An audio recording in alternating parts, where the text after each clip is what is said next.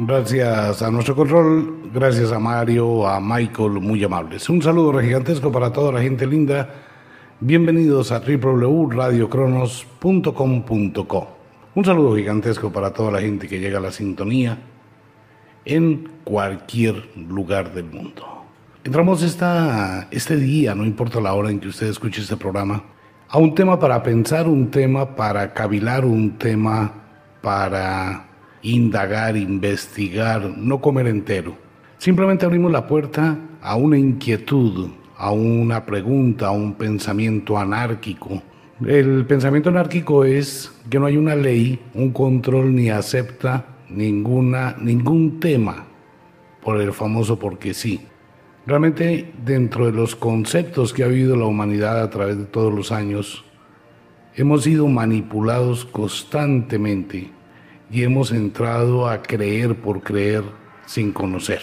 Pues bien, vamos a entrar a un tema bastante complejo, algo para pensar, durante esta temporada y continuamos con algunos temas que ya habíamos tratado en Radio Cronos sobre las mentiras de la Biblia. Debemos aclarar que no soy poseedor de ninguna verdad. Cada persona saca su propia verdad, descubre a través de la investigación aquellos temas que le apasionan o que quiere descubrir.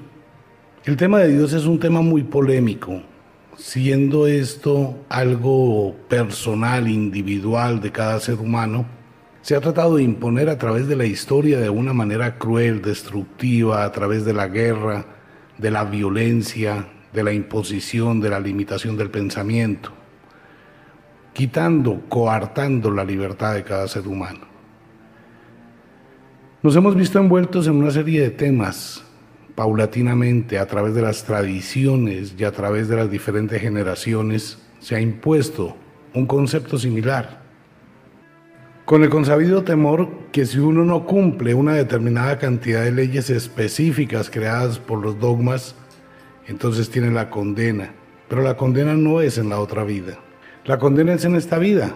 Recordemos la época la Inquisición, la cantidad de muertes creadas por la Iglesia en las cruzadas, en esas invasiones impresionantes cuando se trataba de acallar la voz y el pensamiento de aquellos que decían, venga, aquí hay algo que está mal. Vamos a entrar a un tema muy complicado y le pido el favor a quienes estén escuchando este programa que antes de hacer un juicio deje su mente quieta y detenga su afán de pelea o discusión y mejor entremos entre los dos a mirar una situación curiosa. Cada cual va a sacar conclusiones y bueno, su conclusión será su verdad. Bienvenidos a Radio Cronos. La religión ha sido uno de los más grandes negocios del mundo, digamos que dentro del concepto de la ilegalidad. La religión comenzó a obtener su riqueza a través de las cruzadas que llegaban a determinados sitios, pueblos, puertos, y de paso, si la gente no se convertía a esas creencias, iban asolando a toda la población, iban matando a toda la gente, y por ende se iban robando absolutamente todos los tesoros, haciendo un caso a una frase que aparece en el Antiguo Testamento, donde Dios o Jehová reza o dice, porque todo el oro y la plata es mío. Bueno, más o menos, ¿no? Pero así dice la Biblia. Y se cumplió totalmente, literalmente, este tipo de comentarios y comenzó la persecución a todos los seres y usurpando. Y después vino el famoso diezmo, que en la época europea antigua del medioevo, el diezmo era el 10% para el campesino y 90% para la iglesia. Eso era a nombre de Dios es cuando se forma la marcha de los campesinos y nace la famosa Inquisición. Pero bien, eso es un tema que posteriormente hablaremos de ello. Ocurre, pasa y sucede, como se dice popularmente. Hemos aceptado una serie de informes y de temas a través de la tradición y a través de la vivencia que se ha tenido desde que se es niño y se va adaptando, se va programando, se va eh, manipulando a un determinado tema y nacemos, nacimos con ello y vivimos con ello y aceptamos eso y puede que uno tenga 90, 100 años, sigue convencido de una realidad que no es cierta. Nos han contado una triste historia. Las, las historias tristes venden, tocan el alma, eh, enaltecen el espíritu, hacen que la gente se llene de ese sentimiento de lástima del pobrecito. Y es cuando uno cae en un juego psicológico bastante curioso de pobrecito. Y uno se siente atraído, ¿no? Eso lo vemos en las campañas políticas que al presidente que más atacan o al candidato que más atacan desencadena un sentimiento humano de compasión. Vamos a entrar a un tema bien curioso. Esa es una parte, nomás un abrebocas de todos los temas que vienen de la Biblia. Y es el famoso tema del nacimiento de Jesús. Uno comienza a analizar que todos los años, y hay un sistema, ¿no? Ya bien cronometrado, hay un sistema muy bien programado a nivel económico, hay un sistema mental, moral, muy, muy, muy bien estructurado, donde todos los años existe una cadena de eventos y uno los acepta porque sí. Entonces viene la anunciación de la Virgen María, viene el nacimiento de Jesús, viene la cuaresma, pobrecito, el sufrimiento grande de una persona. Posteriormente viene la muerte de Jesús o el Cristo. Luego viene la renovación de la vida con la resurrección y posteriormente vuelve y comienza la misma cadena, que a la larga durante dos mil años no ha cambiado en absolutamente nada. Bueno, no son dos mil años, realmente hay una confusión de tiempo. Vamos a verlo paso a paso. ¿Cómo llega a nosotros estos cuentos? Hay una gran división entre los conceptos del Antiguo Testamento y el Nuevo Testamento. En el Antiguo Testamento se nombra Jehová, Yahvé, Jehová, en la concepción de Dios. En el Nuevo Testamento no se habla de Jehová, Elohim, sino se habla directamente de Dios.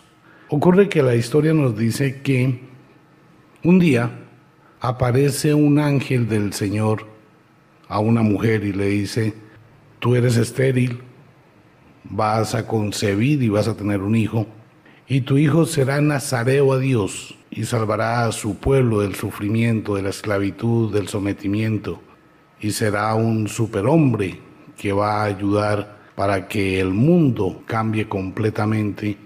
Y no deberás beber sidra, ni beberás vino, y no pasará sobre él barbera ni nada de eso, ¿no? Más o menos.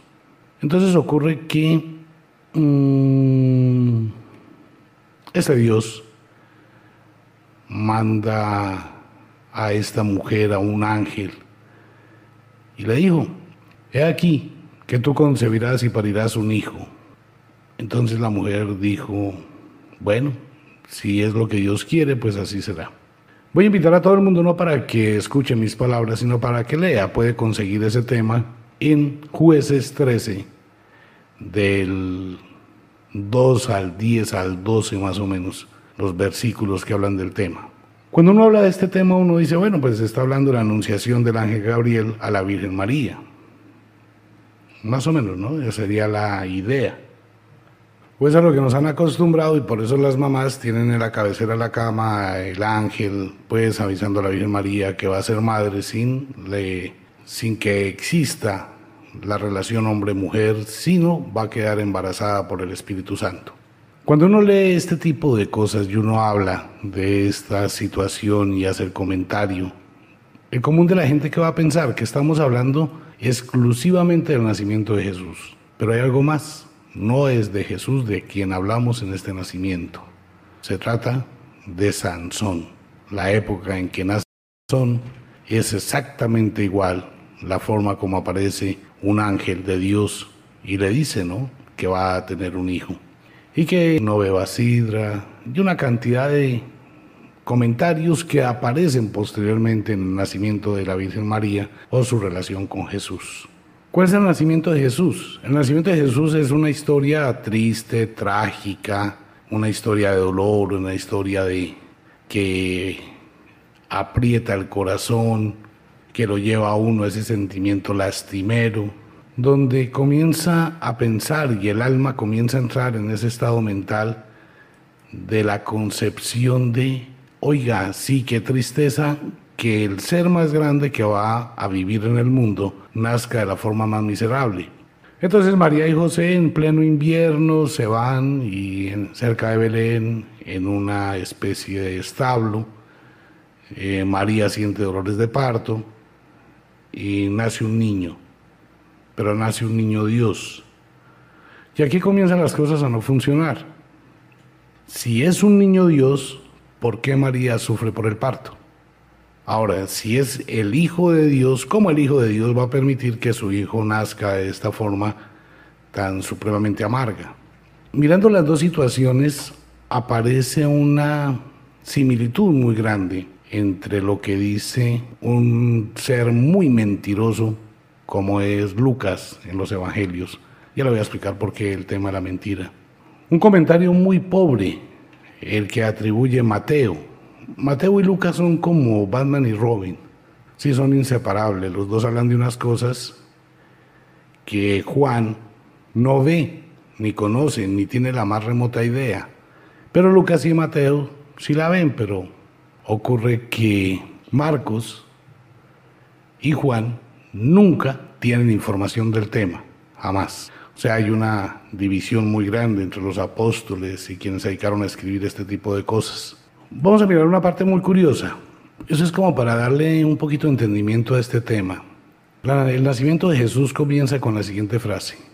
Habiendo muchos intentado poner en orden la historia de las cosas que entre nosotros han sido ciertísimas, ¿cómo nos lo enseñaron los que desde el principio lo vieron por sus propios ojos y fueron ministros de la palabra? Me ha parecido también a mí después de haber entendido todas las cosas desde el principio, con diligencia, escribírtelas por orden, oh muy buen Teófilo.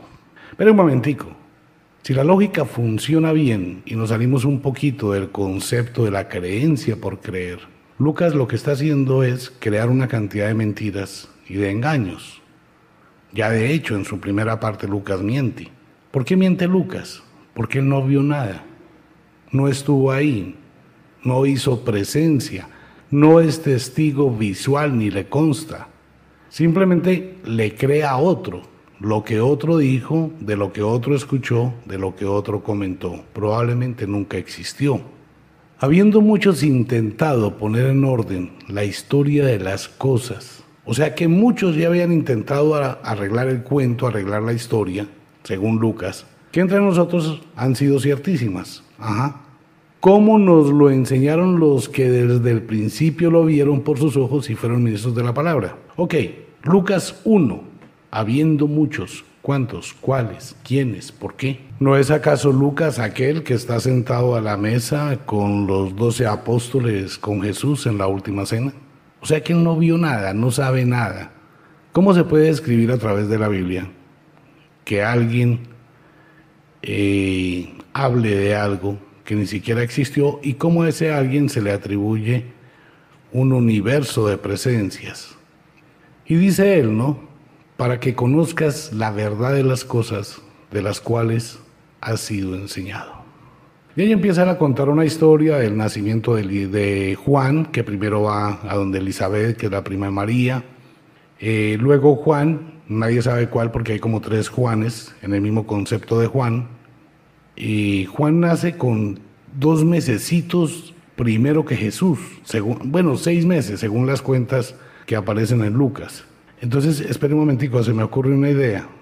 ¿Cuántos años debía tener Lucas? ¿Cuántos años debió tener Juan? Para que posteriormente después Juan hable de Cristo. Y ahí empieza esto a enredarse. Pero bueno, como todo esto era un tema totalmente vedado a cualquier persona que piense y analice las cosas con una forma diferente. Ocurre que el ángel Gabriel pues anunció a la Virgen María, lo mismo que otro ángel, que nadie sabe cómo se llamaba, le anunció el nacimiento de Sansón. Entonces son dos personas raras. Lo único que pasa es que Sansón era como más guerrerito, tenía más agallas, era más emprendedor, más luchador, llevó a los ejércitos, etcétera, etcétera, hasta que como pasa en muchas ocasiones en el mundo, el amor de Sansón por Dalila, pues Dalila lo traicionó por unas monedas de oro, de plata. En esa época no eran de oro. Entonces, ¿qué Dalila es la Judas? Uno empieza a mirar las dos historias y sus paralelismos y empieza uno a mirar que hay una burda copia lo uno de lo otro.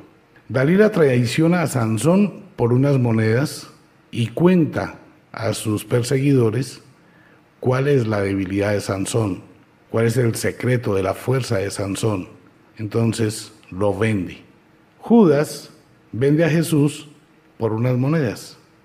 A ver, amigo mío, no es una relación entre la distancia del tiempo que pasó, en que en el caso que los dos eventos hayan sido reales, el evento que ocurrió cuando nació Sansón y el evento que ocurrió cuando nació Jesús y 33 años más tarde, que nadie sabe dónde sacan el número 33, porque no aparece en la Biblia en ninguna parte que Jesús muere a los 33 años.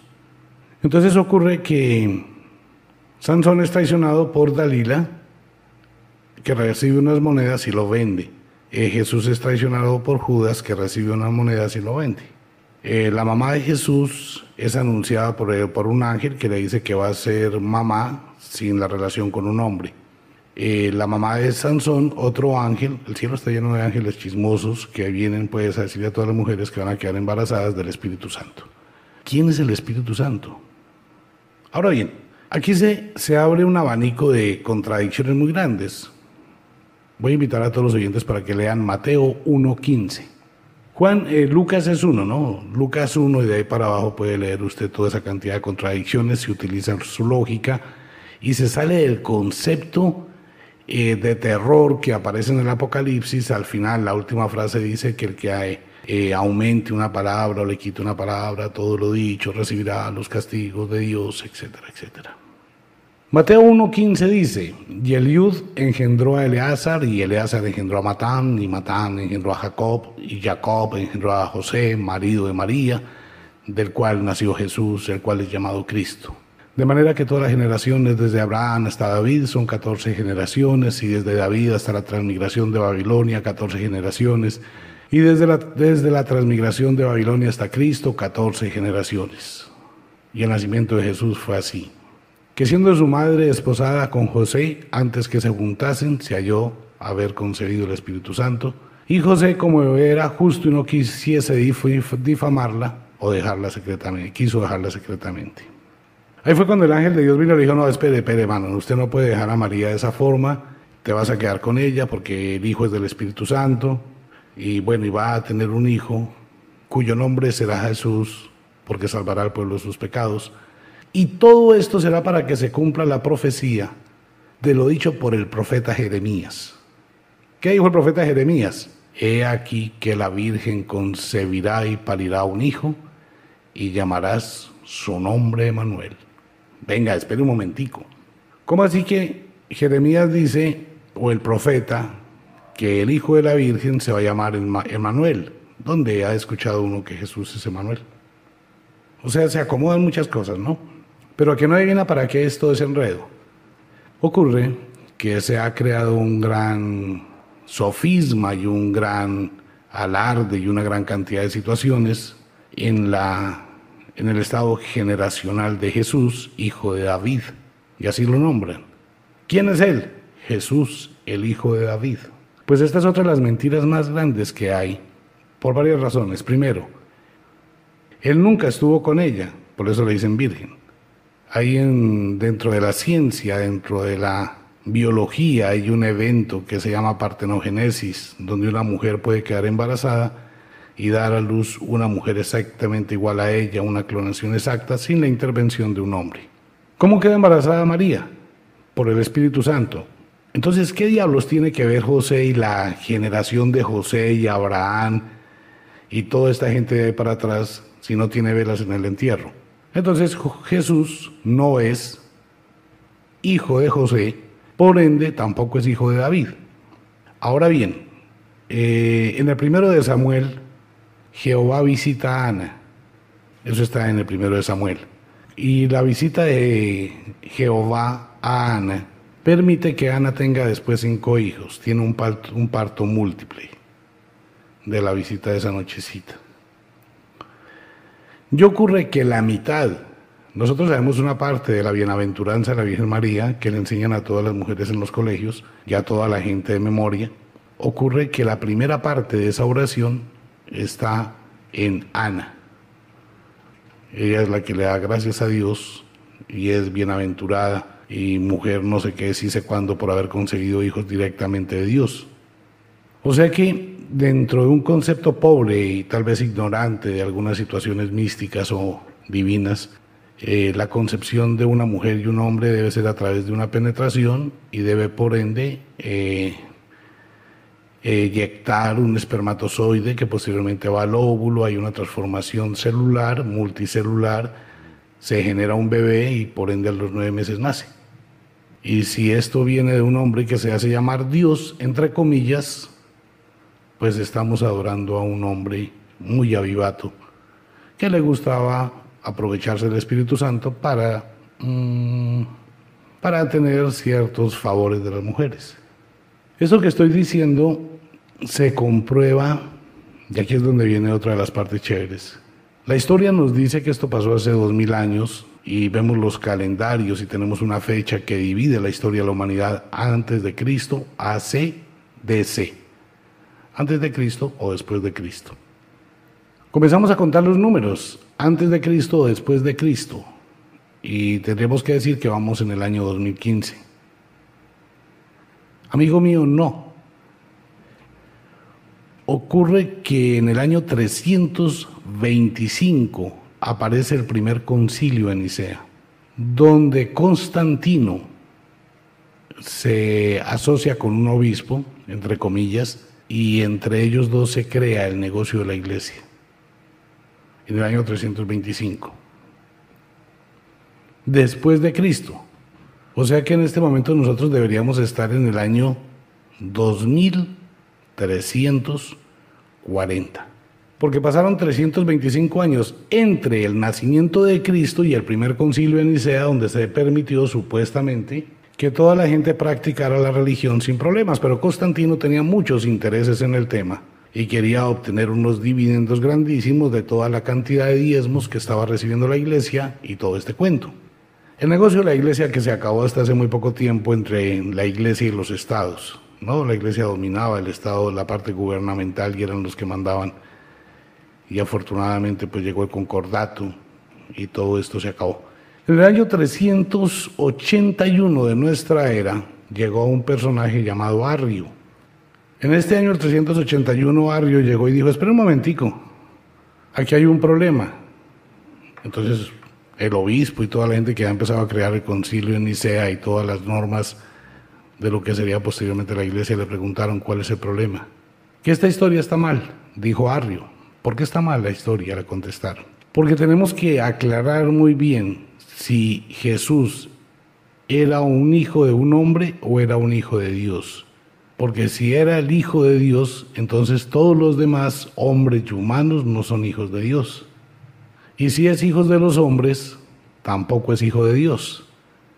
Y sería hijo de José o de cualquier otra persona, sin entrar a juzgar a María, obviamente. El emperador romano Constantino el Grande se llenó de una gran rabia, cólera, porque era un problema de lo que estamos diciendo. El Hijo de Dios no puede sufrir. Esto sería el equivalente a Perseo en la cultura griega. Es un inmortal, no puede morir. Entonces se llama el concilio del arrianismo. Lo más, lo más fácil que pudo encontrar el emperador Constantino el Grande cuando se debió enfrentar a esa misma disyuntiva entre la divinidad de Jesús o la humanidad de Jesús, encontró la forma más sabia para arreglar el problema. Cualquiera que piense sobre ese tema será condenado a muerte. Y a partir de ese momento nadie tenía derecho de pensar si Jesús era hijo de un hombre o era hijo de, Dios. Y si era hijo de Dios, pues las cosas estaban mal. Estamos en Radio Cronos. Gracias a Mario, un saludo gigantesco para toda la gente. Retornamos en Mentiras de la Biblia, parte 2. El nacimiento de Jesús y bueno, otras otras historias de toda la Biblia que están llenas de contradicciones, mentiras. y en cierta forma una serie de cuentos con los cuales han generado una cantidad de manipulación de la mente humana. Hemos estado sometidos a una serie de conceptos pensando en la divinidad y, ¿por qué no? Dejándonos arrastrar un poquito por el dogma de la fe, de las creencias en la otra vida, del premio, el castigo. Y es un excelente negocio, ¿no? Indudablemente. Cuando uno le dicen, mire, si usted se porta bien en esta vida, cuando se muera va a ir al cielo, al paraíso y va a tener una cantidad de cosas, incluyendo 11 mil vírgenes para cada hombre. Las mujeres no tienen eh, partido. Entonces las mujeres la dejan siempre a un ladito y a ellas no les prometen nada. No hay nada, no hay ninguna promesa para las mujeres. Que se van a ganar el cielo y si no se van a ir derechito para el infierno. Bajo ese orden de ideas, cuando se sale uno del común denominador. Cuando se abre la mente a evaluar un poquito otros conceptos diferentes y a ventilar otros elementos distintos, uno se queda pensando en determinadas cosas. Reitero, no soy portador de ninguna verdad, lo que estamos colocando en este programa son unos puntos de vista que usted saca de acuerdo con su análisis y de acuerdo con su propia verdad. Hay varias preguntas. ¿En qué parte de la Biblia se dice que Jesús nació el 24 de diciembre?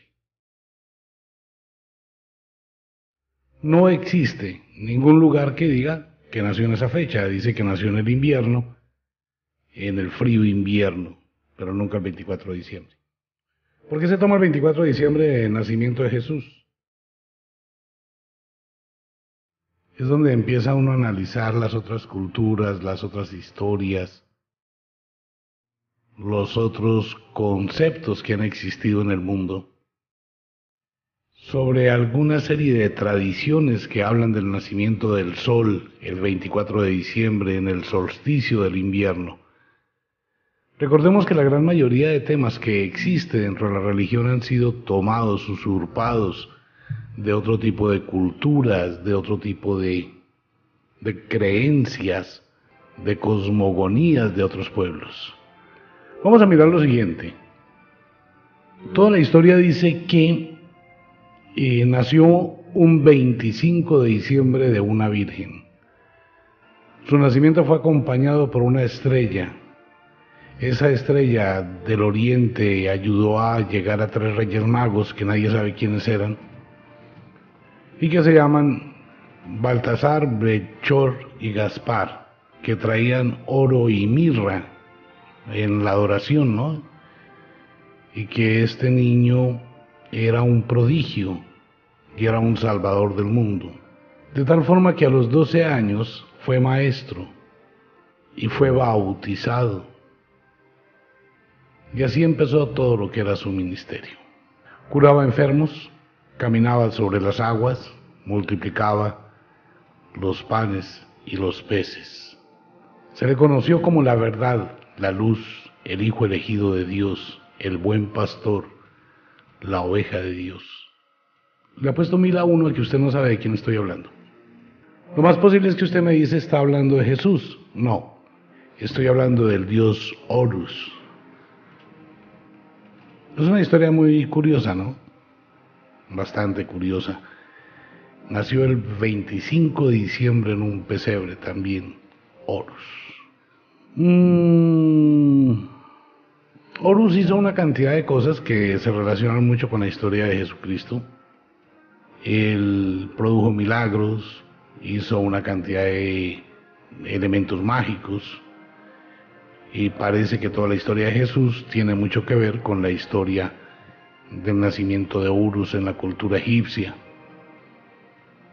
Hay algunos eventos bastante curiosos que tienen mucho que ver con la época del 25 de diciembre cuando se habla del solsticio del invierno. Mm, otro personaje, Nació el 25 de diciembre en una cueva oscura. Los pastores, siempre están los pastores ahí eh, listos para ayudar. Fueron los primeros que lo encontraron y lo adoraron. Le trajeron muchísimos regalos, oro, esencias. Y él era un representante de Dios. Y él fue llevado a los cielos por Dios. Nació el 25 de diciembre. ¿De quién estamos hablando? Del dios Mitra, Aura Mazda. Otro de esos seres eh, polémicos que bien podríamos aceptar, pues sí, también nació el 25 de diciembre y bueno, era una persona iniciada, hijo de una virgen y una relación directa. Nació el 25 de diciembre, tenía 12 apóstoles, normalmente mueren crucificados todos. Entonces, espere un momentico, ¿por qué impusieron uno sobre los demás? Vamos a este otro. Nace un 25 de diciembre, su nacimiento es anunciado por una estrella. Eh, aparecen los reyes magos con muchísimos regalos. Él se desarrolla a, través de su vida, sana a personas enfermas, camina sobre las aguas, y alimentó a 500 personas tan solo con una cesta de bollos. Obligó a sus seguidores a la pobreza y a renunciar al mundo terrenal. Fue muerto, sepultado, viajó a los infiernos, volvió a renacer y resucitó entre los muertos. Y después de que resucitó, entre los muertos, ascendió al cielo. También tenía doce apóstoles fue conocido como el buen pastor, carpintero, alfa y el omega, portador del libre pecado, maestro, salvador, redentor, hijo de Dios, el hijo del hombre, etcétera, etcétera, etcétera. Y se supone que su tumba fue abierta de manera sobrenatural. No estoy hablando de Jesús. Estoy hablando de Siddhartha Gautama, posteriormente conocido como Buda. Bien, Nació un 25 de diciembre. Poseía una doble divinidad, Padre, Hijo Divino. Fue Salvador, crucificado, para salvar a toda la humanidad de los pecados. Resucitó entre los muertos un 25 de marzo. A sus discípulos los bautizó por su sangre y así lavó los pecados de quienes lo seguían. Eh, la última cena que celebró fue una cena de un ritual vampírico, de los vampiros. Tomad y bebed todos ofreciendo el vino. Tomad y bebed todos de él porque esta es mi sangre. Tomad y comed que este es mi cuerpo. Eso lo hizo. La reunión era de trece de sus apóstoles se le llamó el unigénito Hijo de Dios, el Salvador. Estoy hablando del Dios Atis. Más o menos. Y podemos continuar con el tema. Nació de una virgen un 25 de diciembre en un pesebre. Llevó a cabo diferentes milagros. Realizó una procesión triunfal montado en un asno convirtió el agua en vino, dio de comer alimentos sagrados a sus seguidores y recibieron así el cuerpo de Dios. Resucitó de entre los muertos un 25 de marzo. Es identificado con el símbolo del carnero y del cordero.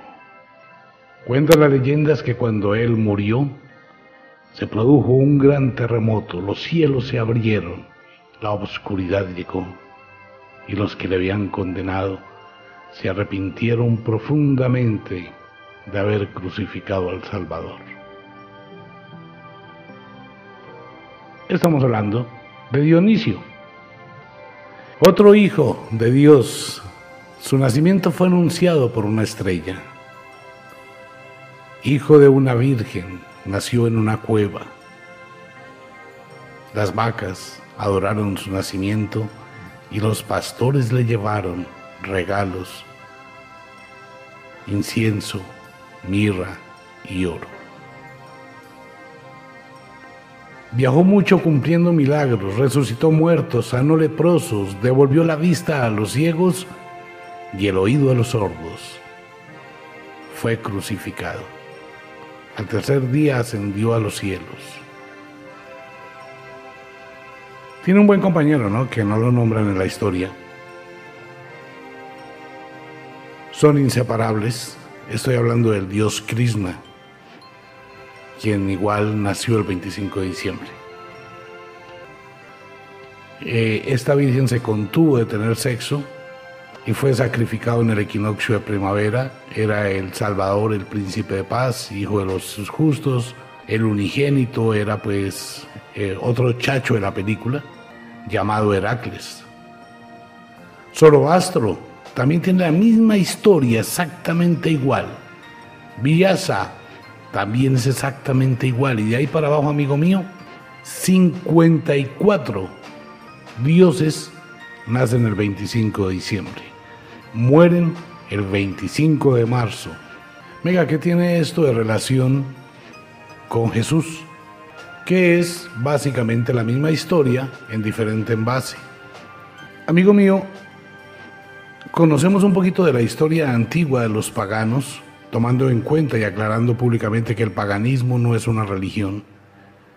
El paganismo es una forma de pensar, es una forma de ser, es una filosofía de vida. Ocurre que los paganos se guiaban de acuerdo con las estaciones para el cultivo, la siembra, la cosecha. Desde épocas inconmemorables siempre se ha adorado al, dios Sol. El dios Sol comienza a caer en el horizonte bajo la constelación de Virgo. Virgo está entre el mes de agosto y septiembre cuando se hace relación al signo zodiacal de Virgo, el cual tiene la estrella más brillante de esta constelación, que es la estrella Espica. Representa a la Virgen de la Justicia o a la Señora de la Justicia. Es la madre de todos los dioses, la constelación de Virgo. Posteriormente, las mujeres en la antigüedad, a la diosa de la justicia, se les colocaba en la mano una espiga de trigo con la cual se identificaba que pertenecía a la constelación de Virgo y su estrella brillante es Pica. Más adelante, de acuerdo a la tradición y de acuerdo con las culturas, pues se le fue colocando determinados elementos aleatorios como la camándula, el rosario, después se le fue agregando carritos, casas, después se le fue colocando en la mano el niño Dios y de ahí nació la historia de la Virgen. Todos estos dioses hacen una relación directa con lo mismo, solsticio de el invierno. Cuando el sol llega en el punto más lejano en el horizonte, en la época invernal, desaparece y vuelve a aparecer en la Cruz del Sur, que tiene unas connotaciones importantísimas dentro de la sociedad. De hecho, en el año 2018, cuando Rusia va a realizar el Mundial de Fútbol, ha colocado una serie de figuras bien extraordinarias como íconos de lo que será este Mundial. Objetos voladores no identificados y la estrella del sur. La misma que aparece en más de 17 banderas del mundo. ¿Qué tiene que ver la Cruz del Sur? Pues que la Cruz del Sur es la forma por la cual antiguamente se identificaba la muerte del sol en el invierno, el cual después de tres días de muerto resucitaría nuevamente y ascendería a los cielos. ¿Qué asciende a los cielos? El sol, amigo mío. ¿Cuáles son los doce apóstoles? La transición de la tierra alrededor del sol a través de las doce subdivisiones que produce cada uno de los meses. Si usted hace un análisis, se va a dar cuenta que cada uno de los evangelios corresponde a otoño, primavera, invierno y verano. Las mentiras de la Biblia han sido un elemento que ha generado grandes inversiones comerciales, eh, la televisión, el cine, Hollywood, se ha llenado de muchísimos recursos económicos gracias a vender una historia una y otra y otra vez con diferentes guiones. Eh, hay una serie de campañas arqueológicas multimillonarias.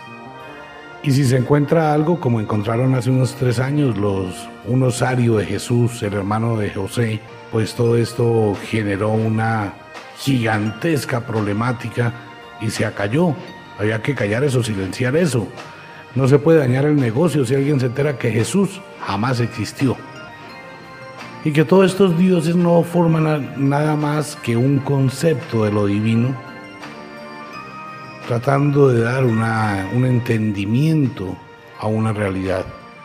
Ahora bien, amigo mío, las historias de Jesús que aparecen en la Biblia aparecen en diferentes libros más antiguos de la cultura hindú.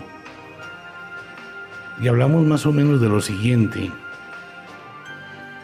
voy a contar una pequeña historia, solo para pensar. Había una princesa muy hermosa que tuvo una relación y quedó embarazada, pero debía ocultarle a su padre el rey su embarazo extraconyugal. Escondida, tuvo un hijo.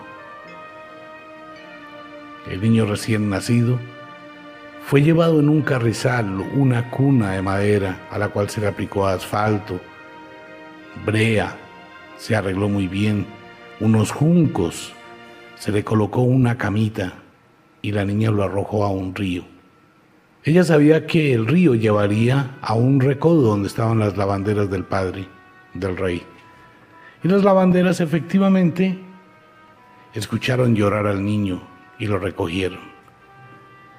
La niña se fue donde su papá y le dijo que se lo dejara criar.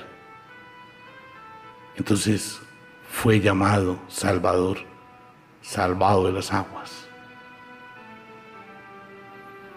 Y tenía la misión de liberar a su pueblo. ¿De quién estoy hablando?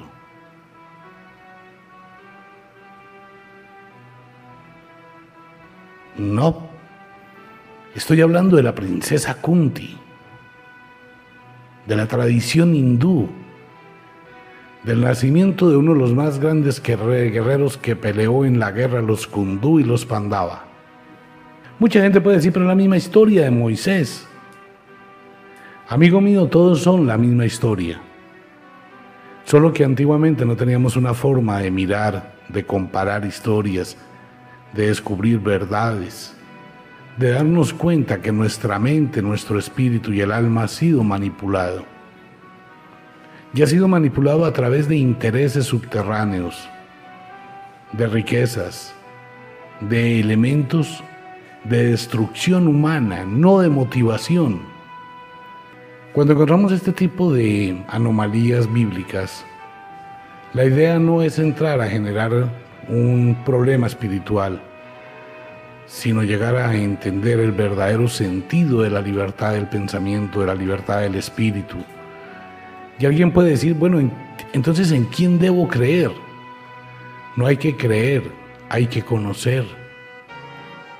Hay que tener el valor interior, el coraje del espíritu humano para buscar a través de la vida el primer instinto de todas las especies, la supervivencia. La supervivencia nos lleva a descubrir que tenemos un poder interior que ha sido limitado por la palabra pecado. Y de esto se desarrolla una cantidad de cosas. ¿A usted lo bautizaron?